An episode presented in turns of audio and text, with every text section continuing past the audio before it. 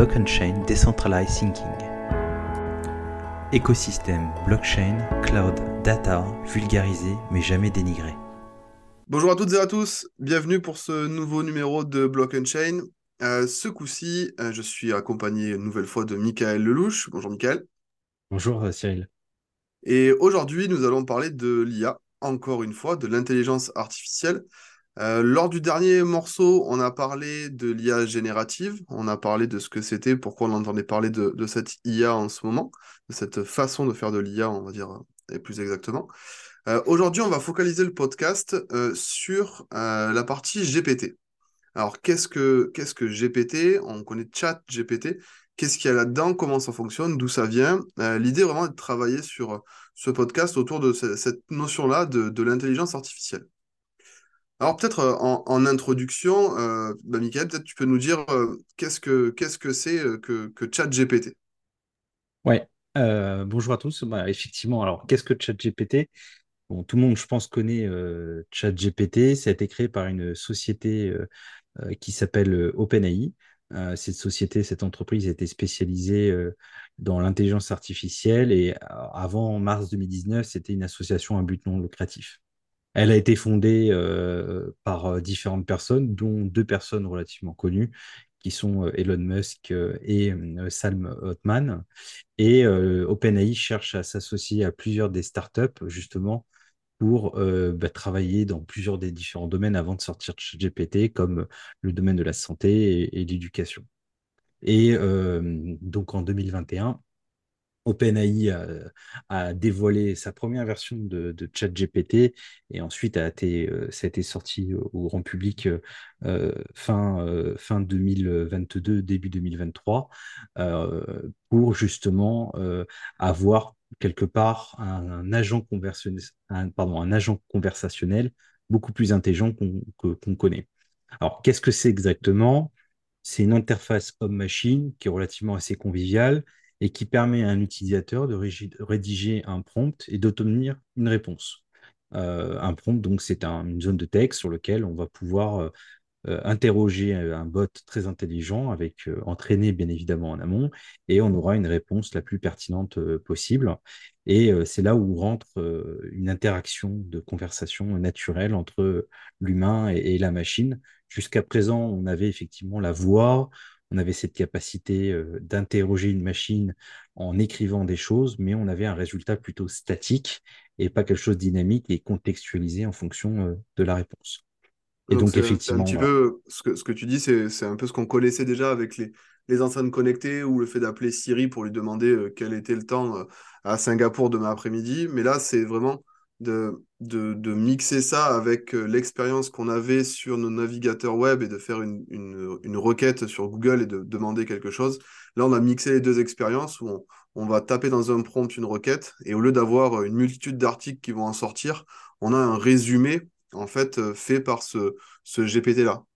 Ouais, c'est ça, on a un résumé, on a, on a surtout une réponse contextualisée en fonction de la requête, précise, relativement précise, et relativement surtout rapide. C'est-à-dire qu'on voit qu'il y a une vraie performance euh, associée à cette, euh, réponse. D'accord. En, termes d'architecture, euh, GPT se base sur quelque chose qui s'appelle des, des, transformers. ça, c'est une, une, architecture de type réseau neuronal. Alors, on en a parlé dans le précédent podcast de comment était comment on pouvait euh, concevoir euh, de manière euh, physique et visualiser une, intelligence artificielle avec des, des, réseaux de neurones pour pouvoir interagir, des synapses, etc., qui vont transiter de la donnée. in fine, on est toujours sur des, mathématiques qui sont derrière. Mais là, pour ce, traitement du, langage naturel, on est vraiment sur une architecture en réseau de neurones, donc dans, la famille du deep learning, pour justement automatiquement entraîner des modèles avec une multitude d'informations qui ne sont pas forcément labellisées, mais laisser en fait le, modèle s'auto-adapter et, euh, trouver euh, les, meilleurs chemins, les meilleures réponses possibles grâce à du feedback. Euh, on, le voit sur, sur ChatGPT. selon les réponses que l'on reçoit, on peut lui dire si ça va ou si ça va pas, et ça permet également d'entraîner le modèle. Donc ça, c'est pour la partie, on va dire, architecture. ChatGPT, donc on l'a, vu, on a tous essayé de, commencer à taper euh, tout et n'importe quoi dedans et avoir des, retours, comme la première fois qu'on a tapé sur Google une recherche ou qu'on a demandé euh, à Siri une chose avec la voix. Aujourd'hui, quelles sont les, les utilisations qu'on peut voir et qu'on voit réellement en entreprise de, de ce type-là d'intelligence de, artificielle avec traitement du, du langage naturel? Alors, si tu me permets, ouais, effectivement, on est vraiment dans le domaine de l'IA générative. Dans l'IA, il y a plusieurs domaines, on l'avait dit dans l'ancien podcast. Euh, il y a le computing vision, il y a beaucoup de domaines dans l'IA. Là, on est dans l'IAG, donc l'IA générative, euh, qui permet effectivement de générer de nouveaux contenus sur la base de contenus existants. Ça, c'est extrêmement important.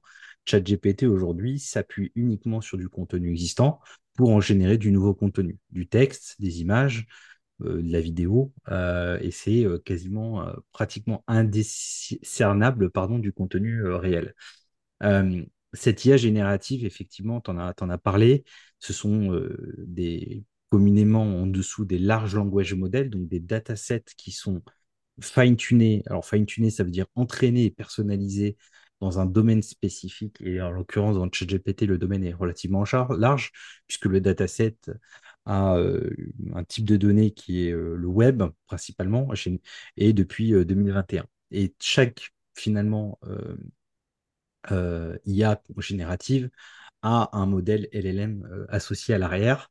Euh, Google, avec Bard, a son, pro, son langage pardon, son large language qui est Lambda. Alpaca est un autre type de large language model. Vous en avez vraiment plusieurs. Et ça, ça va vraiment dépendre à la fois des nombres de paramètres, des quantités, des sources qui vont être ingérées dans cet entraînement et la taille maximale du prompt qui sera autorisée et donc, forcément, ça va induire sur euh, la performance et la, précision de, la réponse. Et donc, effectivement, ce qu'on voit aujourd'hui maintenant, euh, quand le grand public a utilisé ça, les entreprises se posent la question de comment euh, déporter et inclure des larges langages modèles et donc des, chat GPT-like dans l'entreprise. Se posent des questions vraiment assez importantes comme la data privacy, le data control, la performance, la gestion des coûts. Il faut savoir que ChatGPT, c'est 10 000 GPU qui fonctionnent 24 euh, heures sur 24, 7 jours sur 7 pour rendre un service. Donc 10 000 GPU, c'est énormément d'électricité et énormément d'impact, euh, d'impact carbone. Donc aujourd'hui, les entreprises cherchent à, un, avoir le même niveau de performance que ChatGPT, deux, à contrôler ces données et être euh, complètement offline et indépendant. Euh, c'est pour ça qu'il y a beaucoup de sociétés, euh, solutions open source aussi, qui existent pour entraîner des modèles et ensuite créer euh, des propres chatbots internes pour des cas d'usage de différents secteurs, comme le healthcare, comme les banques, etc. Donc, on a une vraie problématique aujourd'hui, et c'est un peu la même problématique qu'on avait sur le cloud. Sur le cloud, c'est avoir finalement la puissance, la performance et la capacité d'entraîner des modèles, mais plutôt à la maison, plutôt sur des infrastructures euh, on-premise dans les entreprises pour avoir de la data privacy et du data control. Parce que sur, euh, sur ChatGPT, euh, le, prompt qu'on a utilisé en ligne pour, pour, pour s'amuser, pour discuter, l'agent conversationnel, lui a été, a été entraîné, tu disais, avec des, des différentes sources de données. il y a eu donc énormément de, de, pages web donc, qui ont été aspirées euh, il y a eu des livres qui ont été euh, ben, scannés ou qui avaient été déjà digitalisés. Il y a eu des articles de blog, des forums, euh, des sites de news. il y a eu énormément de sources qui étaient disponibles en ligne, en fait, qui ont été récupérées par, par OpenAI, de manière à pouvoir ensuite, on va dire, un petit peu nettoyer ces données-là. Mais donc, c'était des, des données existantes et, et d'une, on va dire, un nombre de données assez, assez ahurissant. Euh, c'est pour ça que ce qu'on fait des, des, chats euh, avec des, en cherchant des informations récentes sur GPT 3.5, par exemple, on vous dit attention, euh, c'est ma, ma, base de connaissances s'arrête à, à, 2021. Donc en gros, il y a eu un stop de capture et c'est pas des modèles qui sont perpétuellement entraînés avec de la data qui est, qui va dire, on va dire live. C'est quelque chose arrêté dans le temps. Ça, euh, ça, justement, ça peut être des, un, problème, euh, puisque bah, du coup, on va, on va avoir une information euh, datée de il y a déjà deux ans et demi en arrière, donc qui est potentiellement obsolète ou qui n'est plus à jour avec ce qui s'est passé depuis. Donc ça, c'est un, premier, premier truc à avoir en, tête quand on va sur, sur ChatGPT. Ce qu'on remarque aussi, ce que je vois moi dans, pas mal d'entreprises, c'est c'est la question de, mon Dieu, avec ce genre d'IA-là, en fait, on, a plein de métiers qui vont disparaître. Et là ça, revient sur, la mouvance de le côté l'IA fait peur, c'est ah ben il n'y a plus besoin de fonctions marketing, il n'y a plus besoin de fonctions euh, on va dire, diverses ressources humaines ou autres, puisqu'en fait, en posant la question au travers de ce prompt-là à une intelligence artificielle, on nous sort euh, un, résultat qui est bah, vraiment exploitable, que ce soit pour faire une dissertation, pour faire un article de presse, que ce soit pour faire un post sur un réseau social ou autre. Donc c'est c'est vrai que là, on, commence à se rendre compte euh, que ça peut non pas remplacer, mais nous aider à gagner en vélocité et gagner en, en pertinence dans, dans ce qu'on va pouvoir euh, créer et, imaginer. Euh, ça, c'est un, vrai sujet d'aujourd'hui. Faire comprendre aux, entreprises et après à, monsieur tout le monde aussi euh, que, que ces agents-là vont être là pour nous aider, nous accompagner, pas nous remplacer. On n'est pas sur des IA qui, sont, qui seraient totales et qui, qui feraient tout à notre place. Lui, il ne sait que faire que à, une question donnée, à un prompt donné, renvoyer un résultat.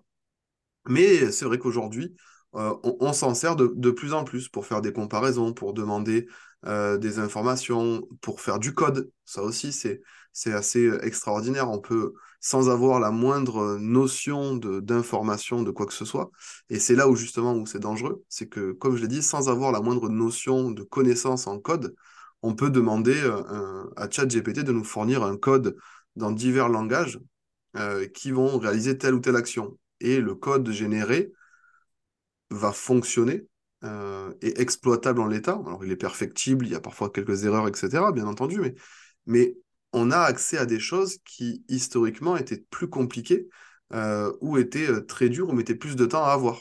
Donc là, là aussi, ça nous permet d'aller chercher des connaissances que l'on n'a pas ou qui seraient très complexes ou qui nécessiteraient un temps fou à aller passer de blog en blog ou d'aller chercher dans des livres, des manuels, comment réaliser telle ou telle fonction.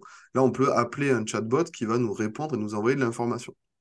Donc, c'est vraiment euh, intéressant dans, ce, dans cette optique-là, dans ce, cas d'usage-là, de nous accompagner, de nous améliorer euh, l'intelligence artificielle au service de l'homme et non pas à la place de l'homme. Ça, c'est quelque chose d'important. Dans, mm. dans ChatGPT, là, celui qu'on connaît, cet agent conversationnel, il, est, il a été entraîné avec des, des datas, ce qu'on disait au, début, provenant de différentes sources. Euh, aujourd'hui, en entreprise, j'ai vu qu'on pouvait s'acheter des, des, GPT qui étaient plus orienté dans tel ou tel domaine. Tu peux nous, dire un peu, par exemple, un GPT dédié à la, santé, quelle serait sa différence par rapport au, GPT qu'on va utiliser sur, euh, sur Internet, le 3.5 qu'on utilise tous? Ouais, bah la, grosse différence, c'est le, le, dataset hein, qui a entraîné le fine-tuning. Effectivement, euh, alors, communément, par exemple, on a un concurrent de ChatGPT, euh, j'ai envie de dire, qui est plus orienté marketing, qui peut s'appeler Jasper, par exemple, sur mmh lequel euh, les, professionnels du marketing l'utilisent beaucoup pour tout ce qui est euh, SEO, post, post sur les réseaux sociaux, etc. effectivement, on a beaucoup de déclinations. Par exemple, pour la vidéo, on a Runway, et chaque domaine euh, qui va toucher du graphisme ou des choses comme ça, a sa spécialité et a euh, un outil qui sort de l'eau et qui est un peu plus, euh, un peu plus poussé. Et tout simplement parce que en fait, il a un dataset spécialisé dessus. Et c'est là où ça devient intéressant parce qu'effectivement, OpenAI a énormément évolué depuis ChatGPT 3 jusqu'à maintenant ChatGPT 4 Turbo, qui vient d'être annoncé à l'OpenAI DevD il y a quelques semaines où euh, bah, déjà le turbo, ça va donner une performance encore plus accrue, sans rentrer dans les détails, mais on repousse encore le, les performances et le coût d'utilisation.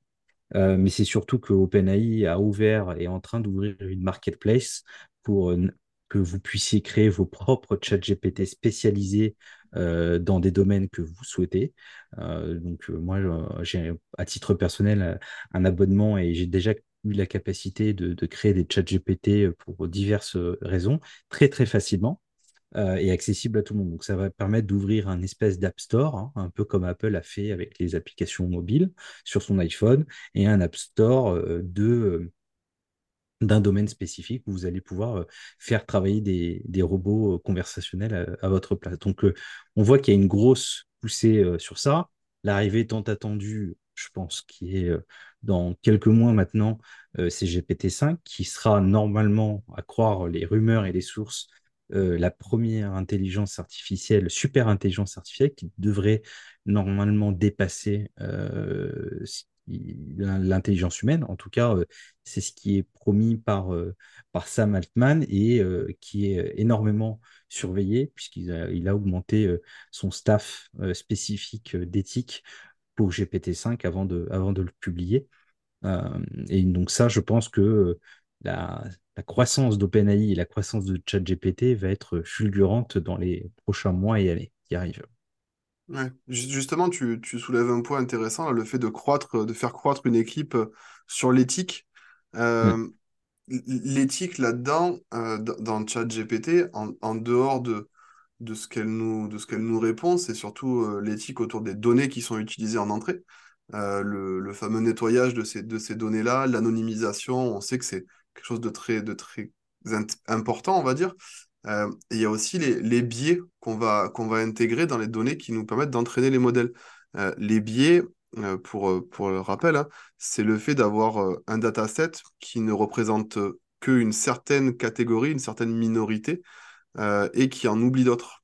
Et, et, là, ça peut être, bah, vous, vous, voulez vous rajouter dans, dans, un chat GPT, vous lui donnez des, des données sur sur, euh, issus de, de, livres, de magazines, d'articles uniquement euh, européens. Euh, lorsque vous allez essayer d'utiliser le GPT derrière, quand vous êtes en Afrique, en Asie, en Amérique ou autre, bah, vous aurez des résultats qui ne correspondront pas réellement à votre besoin à vous, puisque du coup, il y aura eu des biais, il n'y aura pas eu des articles par rapport à votre, votre localisation, par rapport à votre style de vie, etc. Donc c'est là où il y a un vrai, sujet sur, sur l'éthique euh, et, GPT va, va peut-être aider euh, l'IA à être plus éthique, justement parce qu'on va être à mesure d'avoir des résultats pour monsieur et madame tout le monde. Qu'est-ce que qu'est-ce que toi, à ce niveau-là, sur l'éthique euh, Ouais, ouais bah, c'est un vrai problème. C'est que effectivement les biais, les biais, parce que bah, de par son entraînement, les données qui sont sur le web sont déjà intrinsèquement biaisées. Donc, en mmh effet, ChatGPT ne pourrait pas régler ce, problème de biais euh, tout seul.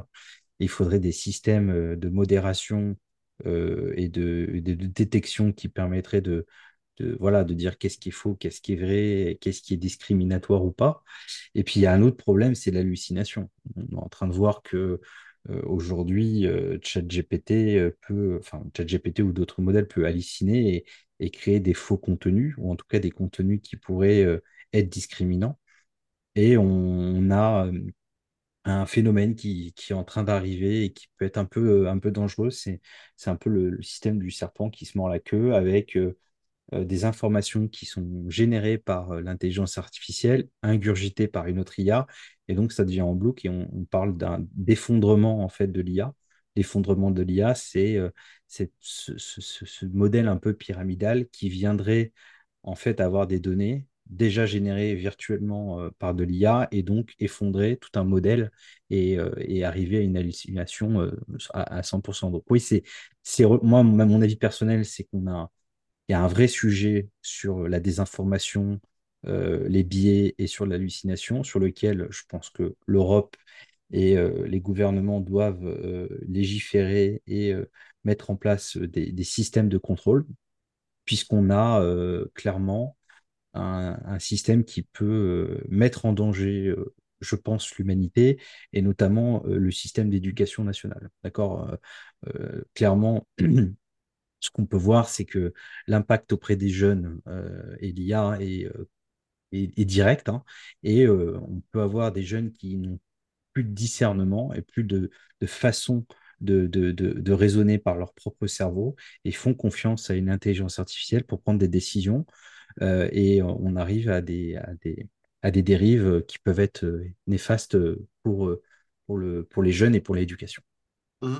Ouais, c'est vrai que ce, ce, ce, modèle-là, justement, de, de, ne pas savoir avoir la conscience ou la capacité d'esprit d'aller vérifier l'information, euh, mmh. on, on, l'a vu à chaque fois qu'il y a un épisode marquant, un fait, un fait grave, on va dire, dans, dans notre monde, euh, où rapidement on a des, des flots d'informations, de désinformations qui sont déversées sur les réseaux sociaux, que ce soit sur X ou que ce soit sur n'importe quelle autre plateforme, euh, les, les, gens ne prennent plus le recul nécessaire pour penser par eux-mêmes, mais passent, pensent au travers d'autres.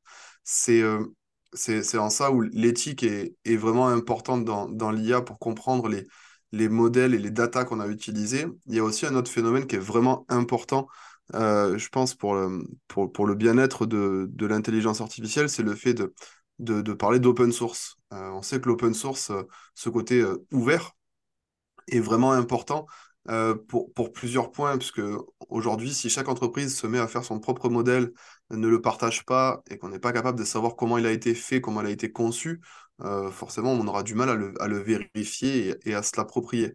Euh, là où l'open source, justement, va, va entraîner la, la notion de, collaboration et de partage de connaissances, d'avoir un, un, code ouvert alors, on le connaît dans le monde, de l'IT depuis des années, hein, ce, cette notion d'open source, mais l'IA aussi doit, aussi, je pense, se, baser sur ce modèle d'open source pour la, la, collaboration, la transparence. Hein, tous les projets open source bah, sont ouverts, donc on peut aller voir dedans, voir le code, comprendre comment ça a été fait.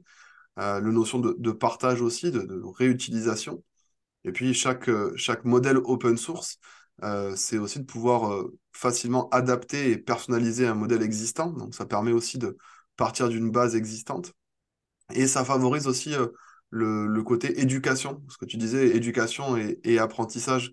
Euh, on sait qu'il y a beaucoup de d'étudiants, euh, que ce soit en France ou partout dans le monde, hein, qui, vont utiliser des projets open source parce que peu de moyens, parce que le fait d'accéder à des ressources et à de donner à du savoir-faire ben, comme ça en, ligne, pour, euh, pour apprendre, pour pouvoir euh, modifier, tuner et faciliter l'éducation, et notamment dans le domaine de l'IA. Donc je pense que ce sera vraiment un, sujet très important, rendre, rendre l'IA accessible, ouverte, et pouvoir, pouvoir s'éduquer grâce à ça.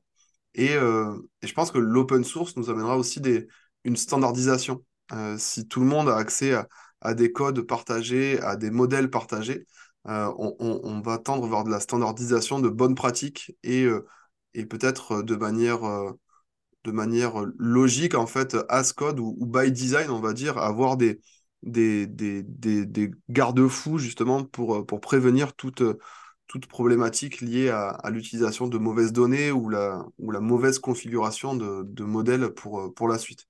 Donc je pense que ces points-là entre l'éthique d'un côté euh, travailler fortement sur l'éthique d'une intelligence artificielle, d'être capable d'être sûr que les données, euh, leur provenance est bonne, euh, ou que du moins elle n'est pas, pas mauvaise, on va dire plutôt dans ce sens-là, pas qu'elle est bonne, mais qu'elle n'est pas mauvaise, euh, et, et, avoir une ouverture sur les, la façon dont le modèle est fait. Ce qu'il ne faut pas oublier, hein, on rappelle, hein, dans, quand on fait de, de l'entraînement et de l'intelligence artificielle, il y a, on, on, va découper les données, d'un côté, on va, on va entraîner les modèles pour, pour qu'ils s'habituent et qu'ils comprennent les données qu'ils emmagasinent pour avoir des résultats exploitables. Et on va lui dire si le résultat attendu est correct ou non. Donc, euh, il va automatiquement euh, modifier ses réseaux de neurones, leur poids, etc., pour, pour que la sortie corresponde à un besoin. Euh, et puis ensuite, on va réutiliser ces modèles, on va simplement les, les exécuter sur, bah, sur nos téléphones, sur différentes autres sources. Donc, il faut bien voir que d'un côté, la partie dont tu parlais tout à l'heure, GPU, consommation de ressources, consommation de, tout ça, c'est vraiment la partie entraînement, entraînement des machines et entraînement des modèles. Et puis après, l'exécution des modèles peut se faire sur des plateformes beaucoup plus légères. Hein. Sur vos smartphones, on a tous des modèles d'IA qui s'exécutent, euh, qui sont très légers et auxquels on a, les retours. Regardez les filtres Snapchat, les filtres X ou Y, derrière, c'est des modèles euh, qui ont été entraînés en amont pour détecter un visage ou autre. Donc tout ça. Non, mais ça... c'est clair. Tu as, as, soulevé un sujet, je pense, qui est, qui est extrêmement important, qui est pour moi l'open source et l'IA. Euh, effectivement, ChatGPT n'est pas open source, contrario à d'autres modèles qui le sont plus ou moins. Et il y a une vraie concurrence qui est en train de se lever entre l'Europe et les États-Unis. Euh, pour moi, l'IA open source, c'est le, déjà l'open source, c'est le berceau de l'IA. Et surtout, c'est le sujet le plus important de la décennie, euh, car vraiment, ça va être la pierre angulaire qui va démocratiser euh, l'IA euh, éthique. Et, euh, et, c'est surtout qu'on est en train de voir que l'Europe essaye de rattraper son retard, notamment avec des levées de fonds comme la société Mistral AI qui, vient de faire une dernière levée de fonds en France là, pour avoir son, modèle open source. Si l'Europe est dépendante de modèles américains ou de modèles chinois pour justement interagir dans son propre business et sa propre activité, se pose des questions clairement de souveraineté.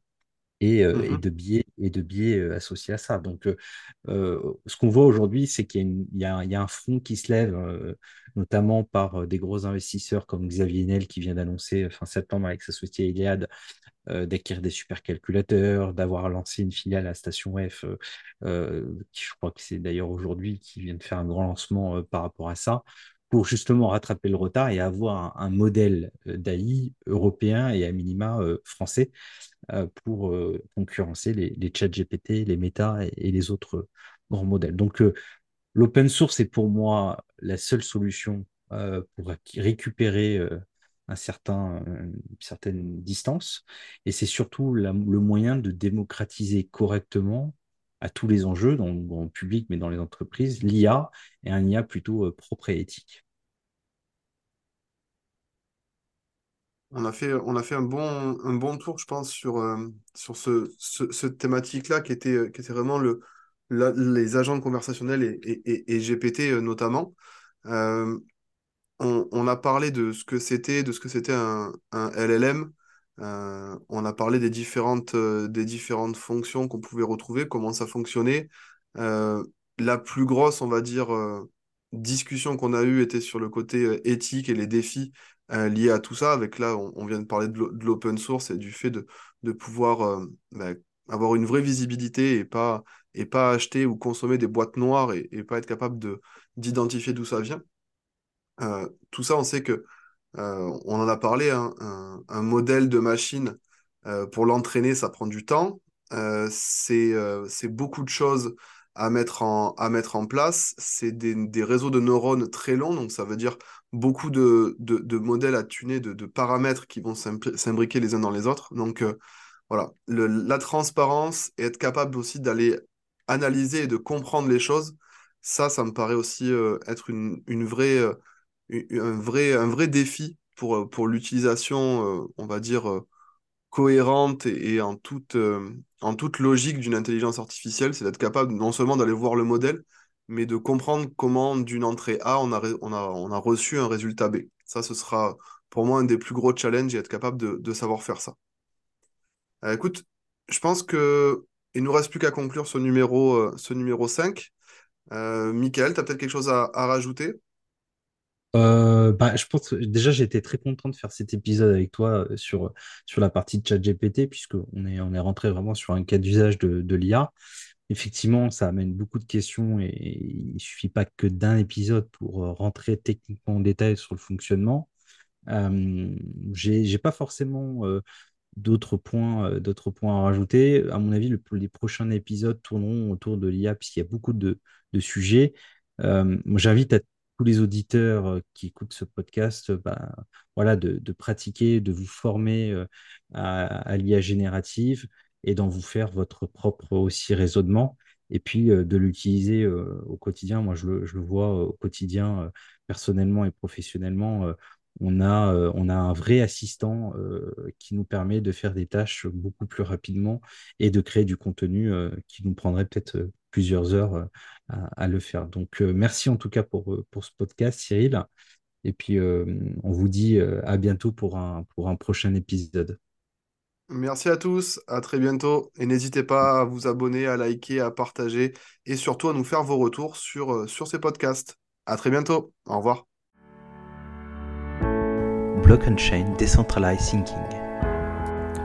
Écosystème, blockchain, cloud, data, vulgarisé mais jamais dénigré.